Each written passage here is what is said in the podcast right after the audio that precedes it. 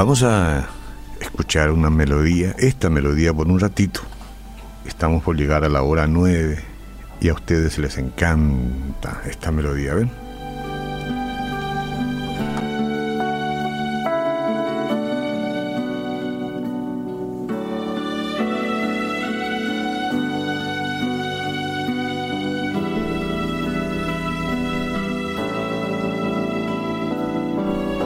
En su edición cantada dice, abre mis ojos, quiero ver a Cristo. Esta parte que acabamos de escuchar, ¿verdad? Y casi la quiero cantar, pero no. Un día se lo voy a presentar como la reflexión. Y escuchen eso y eso será todo. ¿eh? ¿Está bien? Entonces así no ocupamos más espacio de lo que debemos. bueno, bienvenidos. Este es un lugar espectacular, es un oasis de agua fresca no se lo cuenten a nadie, disfruten ustedes nomás.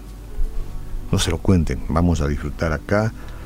Además hay muchos que, ya están y otros que no quieren venir, entonces quedémonos nosotros y compartamos. Es una forma egoísta de hablar. Bueno, eh, ustedes sabrán que han hecho algunos medicamentos que para los niños es hartamente desagradable por su sabor. No sé por qué, pero así es como resulta sabor amargo, desabrido, que si le preguntas al niño, al bebé, ¿quieres tomarlo? Te dirán, no, no, para nada, para nada. ¿no? Y los papis se ingenian a veces, les tapan un poco la nariz para que abran la boca, no sé si corresponde, este, pero se lo administran como sea, porque tiene que tomar el remedio. Con la Biblia que es un remedio, no podemos hacer lo mismo. No podemos eh, obligar a nadie y notablemente eh, para algunos resulta dulce ¿eh?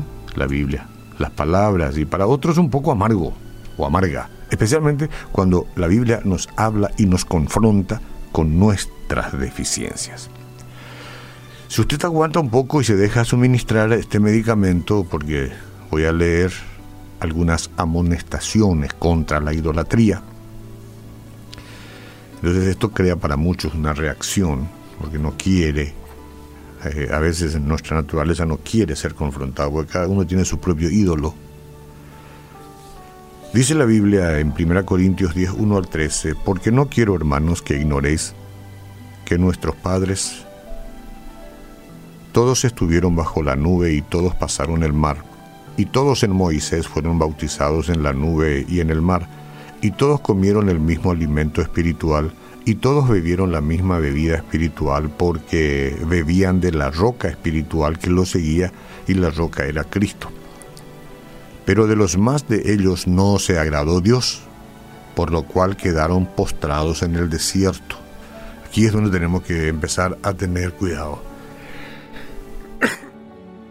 Dios no se agradó de unos cuantos y quedaron postrados en el desierto. Mas estas cosas sucedieron como ejemplo para nosotros, para que no eh, codiciemos cosas malas, como ellos codiciaron, porque nuestra naturaleza es traicionera. Ni seáis idólatras, como algunos de ellos, según está escrito, se sentó el pueblo a comer y a beber y se levantó a jugar. Ni forniquemos, como algunos de ellos fornicaron y cayeron en un día veintitrés mil. Ni tentemos al Señor, como también algunos de ellos le tentaron. Hay mucha gente que tientan al Señor y perecieron por las serpientes. Ni murmuréis, como algunos de ellos murmuraron y perecieron por el destructor. Hay gente que murmura contra Dios, contra las cosas de Dios y hasta contra los siervos de Dios. Eh, entonces, estos son acontecimientos que están ahí como ejemplo para que nosotros no caigamos en lo mismo. No son expresiones de maldición para para de aquí hacia, hacia nadie, no, ni murmuréis como algunos de ellos murmuraron y perecieron por el destructor. ¿Por qué enferma fácilmente la gente? ¿Por qué algunas cosas que no entendemos suceden? Bueno, yo no puedo decir, pero tampoco puedo sondear el corazón de la gente, cómo anda, qué vive, qué hace, cuál es, qué tipo de idolatría este, alberga en su alma. Pero cada uno tiene que examinarse.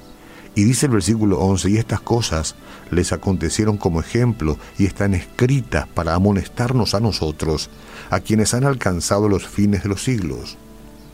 Así que el que piensa estar firme, mire que no caiga. Y yo asumo esto. Primero asumo. A veces creo que estoy firme.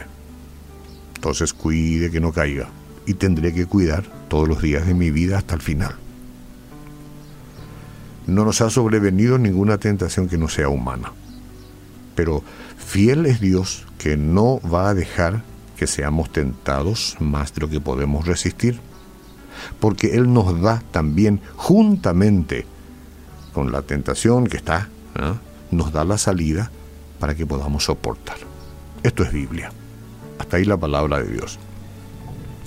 Bueno, sí, Él estableció límites, señoras y señores. Él estableció límites.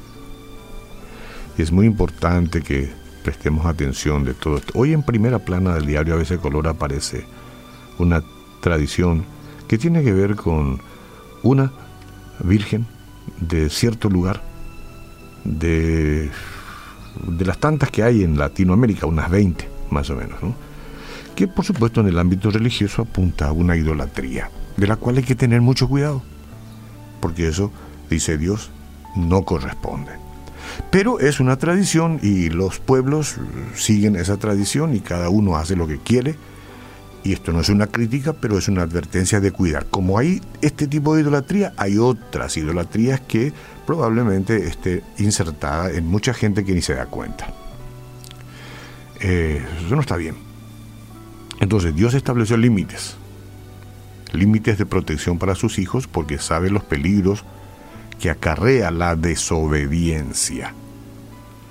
Adorar y amar a otro más que no sea Dios es una desobediencia, de hecho. Acarrea desobediencia o sea, los peligros que acarrea la desobediencia. Y es para el transgresor, para el que desobedece, como para los que son afectados por él, por la transgresión o por el pecado. La palabra de Dios nos advierte que no debemos ceder al pecado, sino obedecer a Cristo, obedecerlo con una vida de abnegación, que es la vía que conduce al gozo, es decir, a la seguridad, a la paz, a la tranquilidad, a la certeza de que sabemos en quién hemos creído y que no hemos errado en nuestra concepción de las cosas de la fe. Porque no hay peor cosa que estar eh, inseguros y, preguntarse siempre, ¿he creído a quién corresponde? Hay tantos ídolos, ¿no? Tantos ídolos y la gente cree en tantos ídolos como hay y sin embargo el Señor es celoso de la adoración a Él, es decir, de que el pueblo que Él creó, del, del hombre y la mujer que Él creó para Él. Cuidado con dar atención a otros, ¿no? Cuidado. Si lo quiere, usted lo hace, pero cuidado. El mundo dice que la satisfacción se encuentra en la adquisición de cosas, en cierta adoración, en las riquezas incluso, en el poder, en los amigos, Satanás susurra la mentira de que la felicidad se logra cediendo a los deseos. Eso es lo que Satanás susurra. Y él aplaude cuando nos equivocamos de dirección, cuando erramos el blanco, lo aplaude. No se lo dice a usted. Satanás no viene y no le dice ni a usted ni a mí, oye, has cerrado. No, al contrario, dale, sigue, sigue por este camino. Y hasta que tan, hasta tanto te metas en el laberinto de ser posible sin salida. ¿Eso es lo que quiere el diablo? ¿O usted no se enteró? Pero entonces hay que estar, hay que andar con cuidado, no porque lo diga yo, porque la Biblia nos advierte sobre toda clase de idolatría. Porque el propósito que tiene Satanás es apartarnos de Dios. Comenzó con la tentación allá, Adán y Eva, a quienes Dios había dado acceso a todos los árboles del huerto menos a uno. El primer hombre y la primera mujer se salieron de los límites puestos por el Señor. comieron del árbol prohibido y se vieron separados de Dios. Satanás utilizó la duda, así como ocurre hoy, con que Dios os dijo, Él les ha dicho. La mentira, no, no moriréis. Dale, hagan nomás como quieran. Hagan. Entonces, el autoengaño. ¿Cuál es el autoengaño? Ustedes van a ser como Dios. Hay mucha gente que dice, yo no necesito de Dios. Entonces se cree su propio Dios. Para lograr su propósito. Y Satanás está alentando todos los días que esto suceda en la vida de mucha gente de todos los continentes del mundo. Y está logrando, ¿eh? está logrando. Conmigo no logró, porque yo sé en quién ha creído. Con muchos de ustedes no ha logrado, porque ustedes ya saben en quién ha han creído, en Jesucristo. La única manera que tenemos para resistir el clamor del mundo, los susurros del enemigo y nuestros deseos egoístas es sumergirnos en la palabra de Dios. No hay otra forma. La religión de este mundo no te da la dirección correcta, es Jesucristo. Debemos centrar nuestra atención en conocer al Señor en su plenitud, creyendo sus promesas y obedeciendo sus mandamientos. Solo mediante una relación con Dios podemos dar la batalla contra el pecado y mantenernos firmes y adelantes. Permita que el Señor le hable hoy. Dígale, Señor Jesús, vengo a ti por medio de tu palabra entiendo que Jesucristo es el único Salvador y que no hay otro nombre bajo el cielo dado a los hombres por el cual podemos tener paz y salvación.